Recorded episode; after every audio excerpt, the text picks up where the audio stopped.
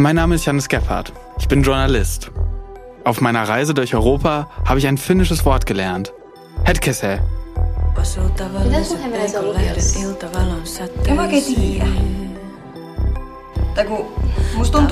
Iris und Nella aus Helsinki haben es mir beigebracht. Sie übersetzen es mit in dem Moment.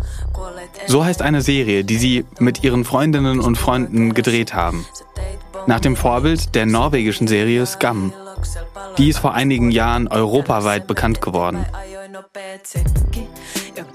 Genau wie in Scum geht es in Hetkesse um die erste Liebe, den eigenen Körper und das Verhältnis zu den Eltern.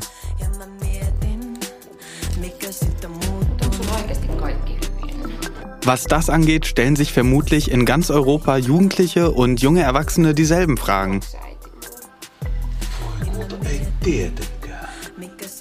Aber welche Rolle spielt Europa in Ihrem Leben?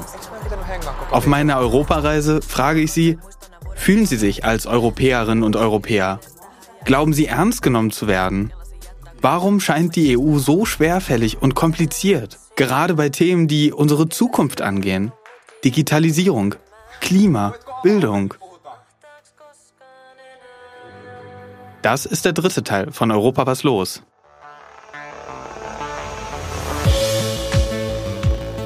Wenn ihr Teil 1 und 2 noch nicht gehört habt, dann macht das lieber vor dieser Episode, denn die Folgen bauen aufeinander auf.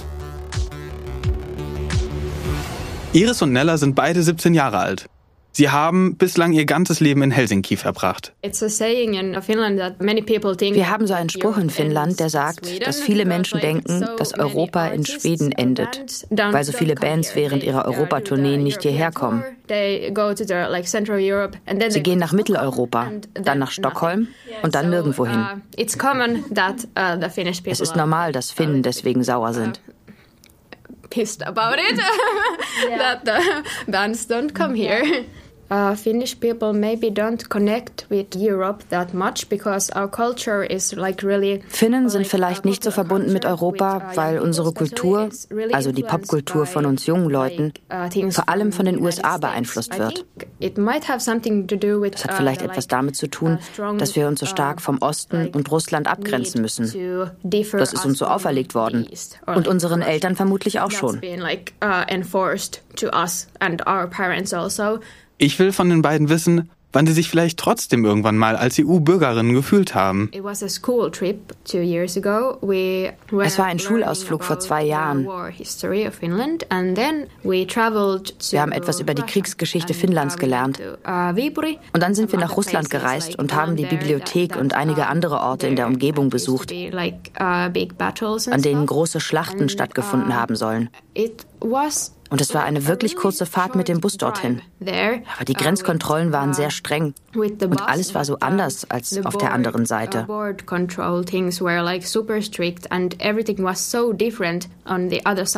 Und in den Supermärkten dort gab es keine Produkte, die ich wiedererkannt hätte. Und es ist so seltsam, dass man in europäischen Ländern alles wiedererkennt. Es gibt die gleichen Dinge wie Oreo-Kekse und alles, was ich mag, wie, naja, ich weiß nicht, ob sie europäisch sind, aber wie wie, wie alles aus Europa und den USA.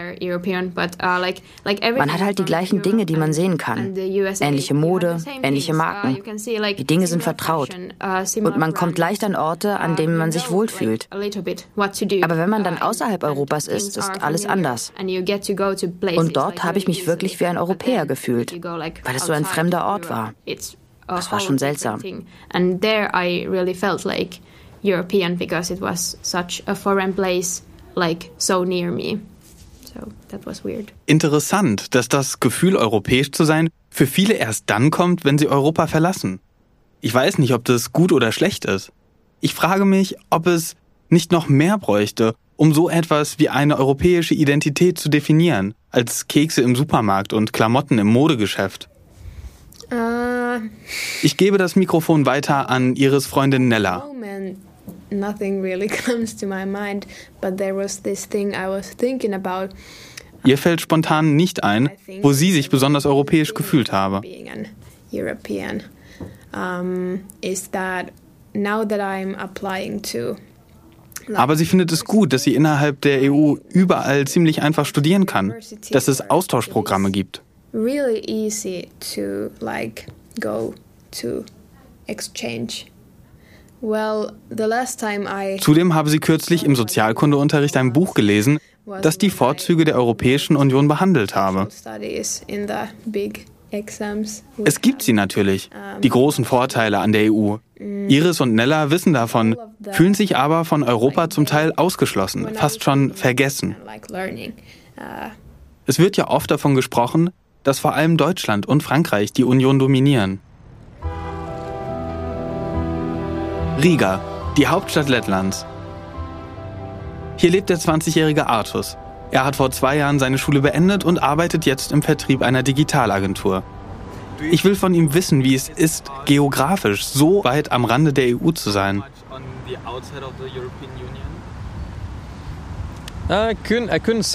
Ich kann nicht sagen, dass das schwer ist. Sie machen einen ziemlich guten Job, indem sie uns nah an sich binden. Das war schon in der Schule so. Ich spüre überall, dass Europa anwesend ist. Ich sehe die europäische Flagge. Ich sehe sie jeden Tag in der Schule. Ich sehe sie, wenn die Lehrer uns die Projekte geben, die wir an verschiedene Schulen in Europa schicken sollen. Also, das ist wirklich jeden Tag so. Ich fühle mich nicht wirklich ausgegrenzt. In that case, of course, there is some aber in einem Fall gibt es natürlich eine gewisse Lücke. Wenn ich in ein anderes Land fahre, wissen manche Leute, vor allem in Südeuropa, manchmal nicht, wo Lettland liegt. Wenn man sie dann fragt, ob sie wissen, wo Lettland liegt, sagen sie, das liegt in Russland. Und das ärgert uns irgendwie, weil wir so, so viel für die Unabhängigkeit gekämpft haben. Abgesehen davon habe ich das Gefühl, dass die ganze Stadt, dass Riga wie jedes andere europäische Land aussieht. Seit dem Ende des Kalten Krieges hat Lettland wirtschaftlich einiges mitgemacht. In den 1990er Jahren wurde radikal privatisiert und liberalisiert. Statt Sozialismus kam nun der Neoliberalismus mit harten Einschnitten. Seit dem Beitritt zur EU 2004 geht es bergauf. Dadurch haben vor allem internationale Investoren Vertrauen in die Wirtschaft bekommen. Außerdem fließt auch EU-Geld. Etwas, das auch Artus in seinem Leben bemerkt. Ich glaube wirklich, dass Europa den größten Gewinn für unsere Wirtschaft darstellt. Es ist ein wirtschaftlicher Gewinn, den wir haben. Uh, ich habe zum Beispiel viel von Leuten gehört, die in landwirtschaftlichen Betrieben arbeiten und dieses Geld von Europa erhalten, damit sie ihren Betrieb erweitern können. Und ich weiß, dass mehrere Start-ups Geld aus verschiedenen Fonds in Europa erhalten, bei denen sie sich bewerben können. Multiple startups are getting their like different funds uh, in Europe that they're applying to. Eine andere Sache, die ich sehr oft sehe und für die ich sehr dankbar bin, sind Skateparks, die von der Europäischen Union finanziert werden und auch die Spielplätze für Kinder, auf denen normalerweise ein Schild steht, dass sie von der Europäischen Union finanziert werden. Uh, und so bin ich wirklich dankbar für all diese kleinen Dinge zwischen unseren alten sowjetrussischen Häusern, in deren Mitte sich ein schöner, gut aussehender Park befindet, in dem die Kinder spielen können.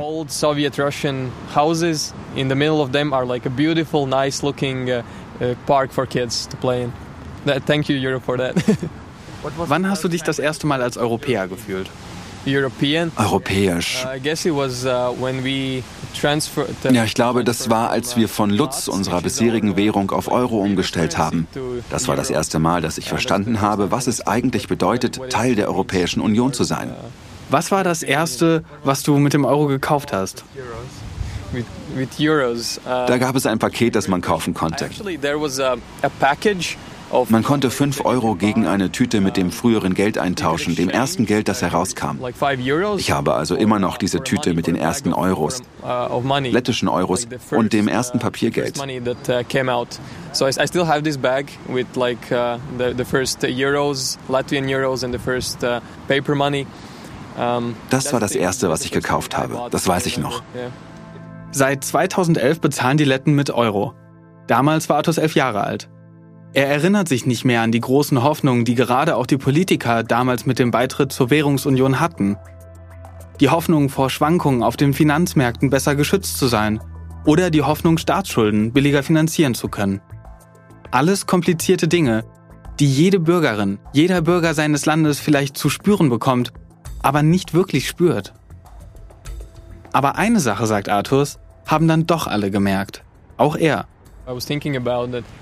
Worüber ich gerade trotzdem nachdenke. Vielleicht liegt es daran, dass der Euro so ist, dass man die Preise in jedem Land sehen und sie so leicht vergleichen kann. Früher hatten wir vielleicht den gleichen Wert des Geldes, aber jetzt, da es der Euro ist, ist es folgendermaßen. Wir können den wahren Unterschied in unseren Gehältern einfach sehen. Das ist ein Problem.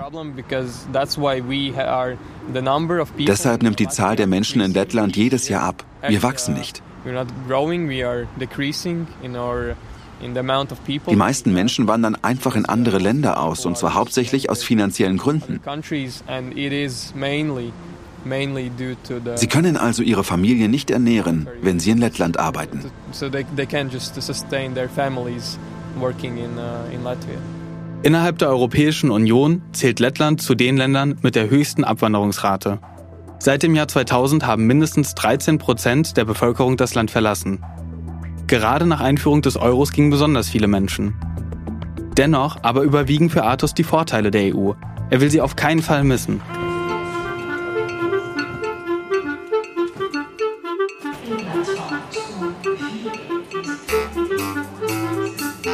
Nächste Station meiner Europareise Brüssel.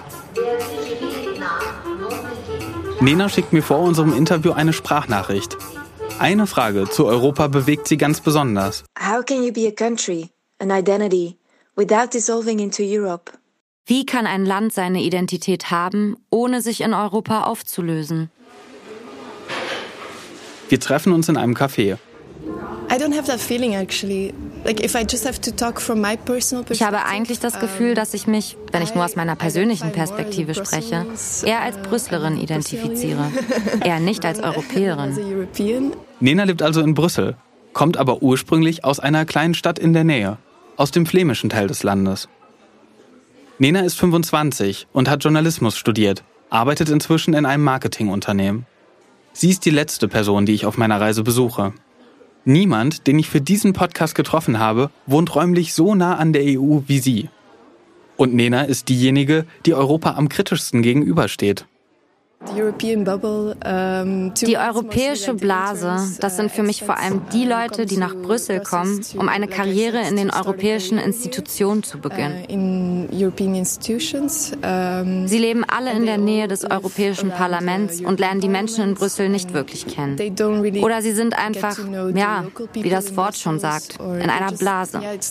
Also bleiben sie einfach mit anderen EU-Leuten zusammen just um, stick around with other expats and um, yeah.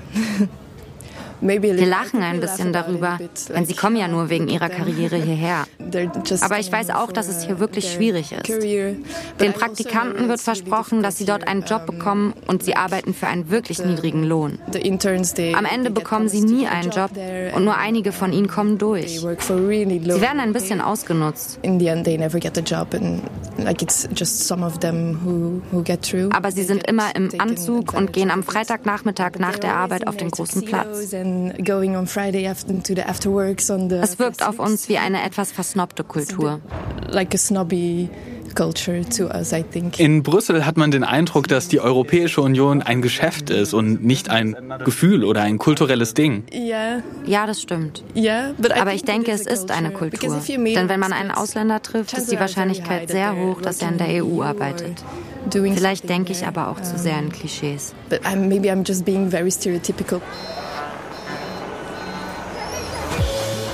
Auf dem Weg ins Europaviertel von Brüssel.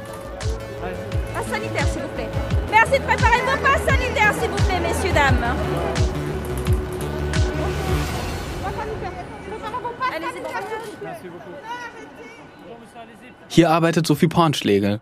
Sie lebt vielleicht in genau dieser Blase, die Nena meint. In einem Think Tank namens European Policy Center denkt sie den ganzen Tag darüber nach, wie Europa besser funktionieren könnte für mich als Deutsch-Französin war das schon immer normal, sich auch europäisch zu fühlen, weil ich nie das Gefühl hatte, dass ich mich ganz deutsch oder ganz französisch fühle. Und dementsprechend ist es in einem bikulturellen und bilingualen Umfeld ist es dann relativ normal, sich relativ schnell europäisch zu fühlen. Und deswegen sitze ich jetzt wahrscheinlich auch in Brüssel. ich erzähle Sophie von den vielen Eindrücken meiner Reise nach Rumänien, Lettland, Finnland und Belgien.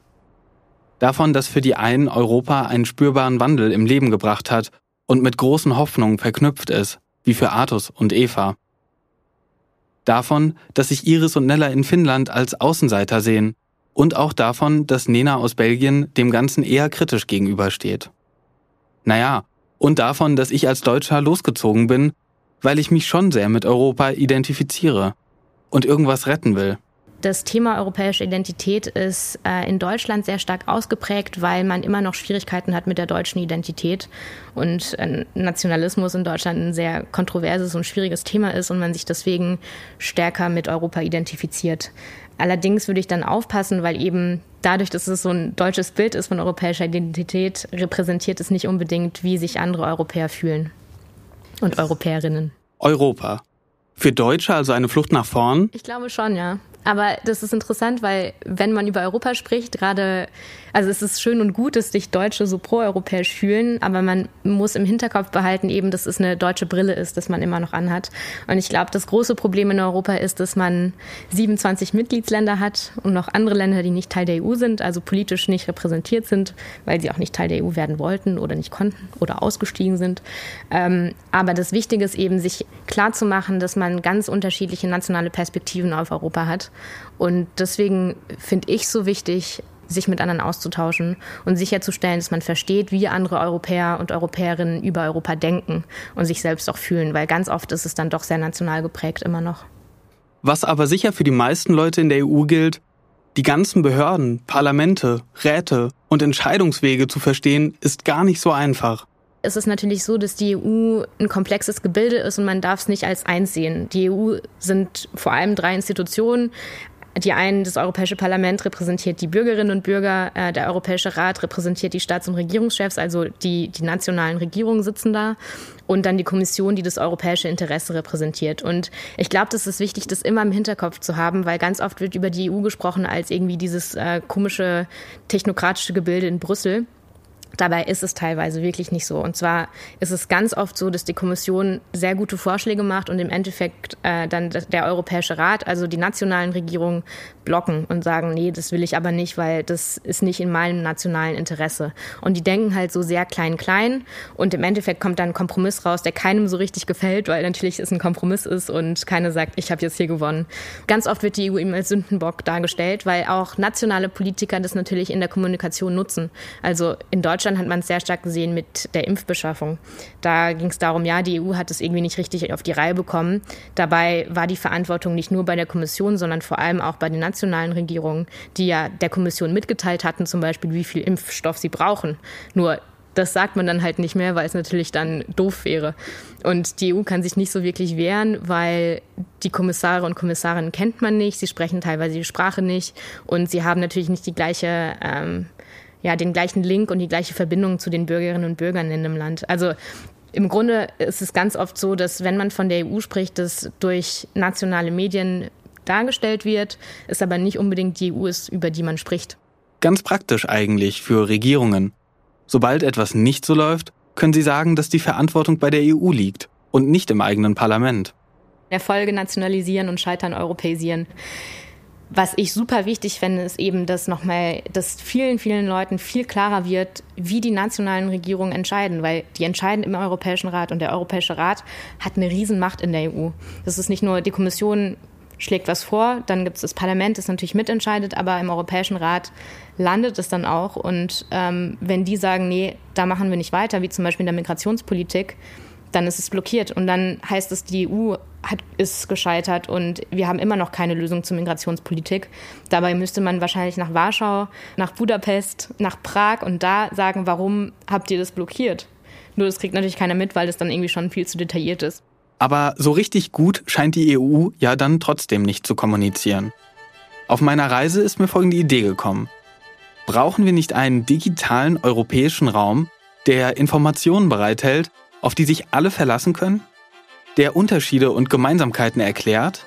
Die Frage ist, wo fängt man an, sowas zu bauen? Und ich habe da meine Meinung zu geändert, in dem Sinne, dass ich nicht glaube, dass man einfach diesen Raum schaffen muss und dann kommen die Leute schon und nutzen den, weil so schnell wird es nicht passieren.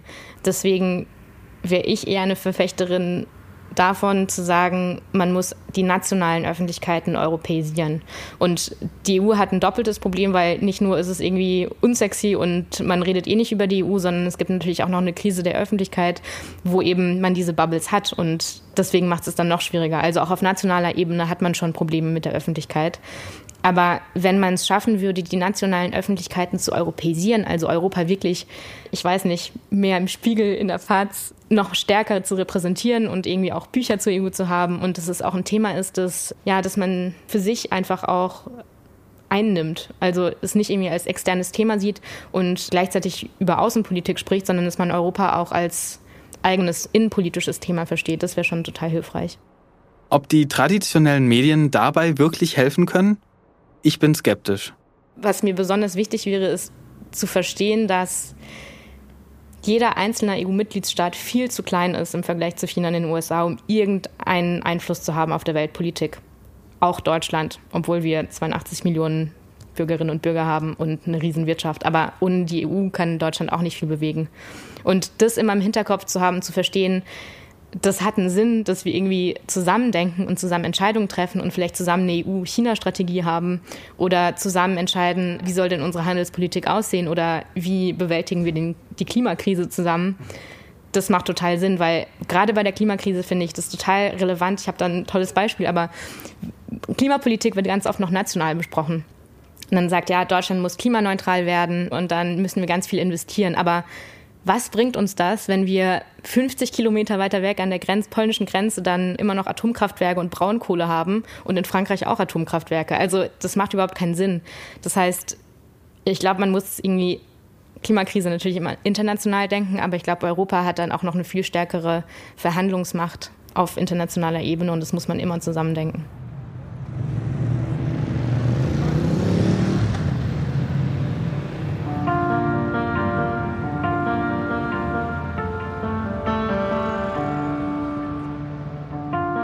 Ich habe meine Europareise begonnen, weil ich das Gefühl hatte, dass Europa nicht mehr die Versprechen einhält, die es uns einst gab. Sicherheit, Freizügigkeit und irgendwie ja auch wirtschaftliche Stärke schienen in Gefahr zu sein. Neue Weltmächte, neue Techniken, Klima und wenig befriedigende Antworten aus Europa. Digitalisierung, ein Fremdwort.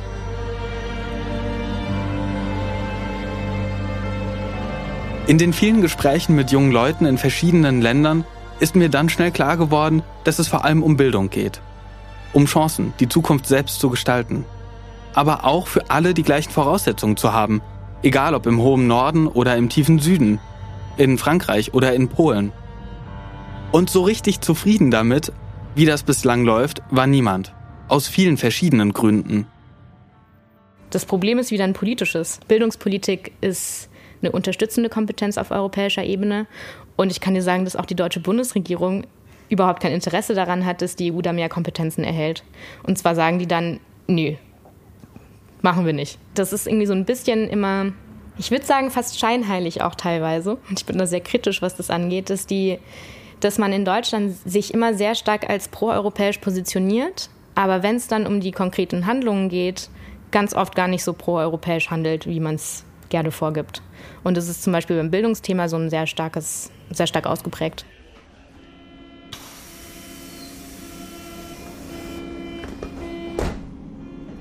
Zurück in Berlin berichte ich auch dem CDU-Europaabgeordneten und Digitalpolitiker Axel Voss telefonisch von meinen Rechercheergebnissen. Ihr habt ihn schon zu Beginn von Folge 1 gehört, als er mir halb im Scherz riet, das Wort Digitalisierung aus meinen Interviewanfragen bei der EU besser rauszuhalten. Dass bei allen Leuten, die ich getroffen habe, Digitalisierung und Bildung zusammen, gerade in Corona-Zeiten, nur mäßig gut funktioniert haben, überrascht ihn. Also in der Tat, äh, das war mir so noch nicht bekannt, dass das so eindeutig in allen Mitgliedstaaten, die Sie jetzt besucht hatten, eigentlich kein positives Urteil äh, daraus kam. Das Problem ist natürlich, ja, also wir haben den, den Kulturausschuss hier, der sich auch mit diesen Bildungsfragen beschäftigt. Nur die Kompetenz der Europäischen Union in diesen Fragen ist ja äußerst begrenzt. Wir können ein, im Grunde nur ähm, eigentlich begleitend irgendwelche Programme mit auf den Weg bringen, aber wir können eigentlich nicht den Schulalltag bestimmen. Und deshalb war das eigentlich, äh, war das kein Thema hier auf der europäischen Ebene, dass man sich generell dazu austauscht, die Digitalisierung vorantreiben zu müssen und eben auch für die Schulen entsprechend Gelder bereithält, das ja. Aber dieser Erfahrungsaustausch, ob das gut oder nicht gut geklappt hat oder was man dort verbessern könnte, das ist hier meines Wissens so noch nicht geführt worden, beziehungsweise das ist dann in der Tat ein Thema für den Kulturausschuss. Und ähm, da ist es mit Sicherheit interessant, dass man das dort auf jeden Fall auch in diese Richtung nochmal diskutiert. Wäre es nicht an der Zeit für eine europäische Bildungsdigitalisierung, eine Bildungsreform? Ja, also meines Erachtens ist die Zeit dazu. Wir könnten das auch aus Europa zumindest mal ein bisschen versuchen anzustoßen. Zum einen die Qualität der Bildung und auch insbesondere dann die Digitalisierung der Bildung ist dann durchaus ein Thema, worauf wir achten müssen, wenn wir insbesondere sehen, dass in China und USA schon quasi, ich bin mir jetzt nicht ganz sicher, ob in der Grundschule, aber zumindest ähm, in den sonstigen äh, nachfolgenden Jahrgängen schon Grundsätze für Informatik oder entsprechend auch ähm, für künstliche Intelligenz geschaffen werden. Soweit sind wir ja hier anscheinend gar nicht. Wie gesagt, die Kompetenz für die Bildung liegt bei den Mitgliedstaaten, deshalb muss man sich da immer ein bisschen zurückhalten, aber wir können dennoch auch Impulse setzen und das einfordern oder zumindest darauf hinweisen. Und das wäre, glaube ich, durchaus völlig richtig, dass wir das auch tun sollten.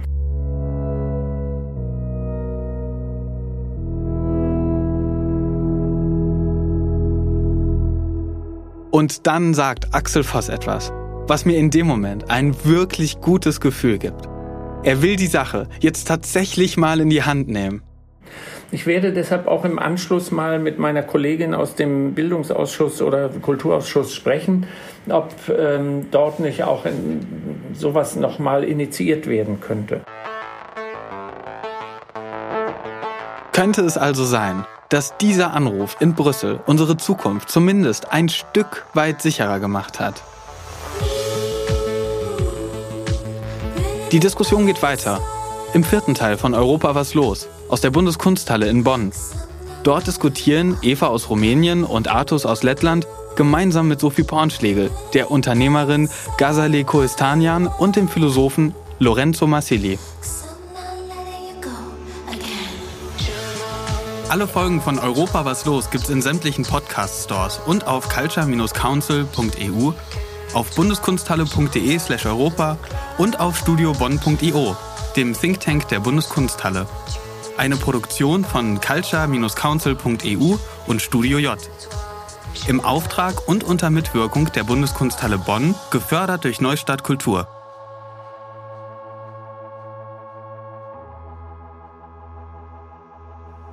Wenn euch dieser Podcast gefällt, dann teilt ihn gerne überall. Ich bin Janis Gebhardt und freue mich auf die Debatte in der vierten Folge aus der Bundeskunsthalle Bonn.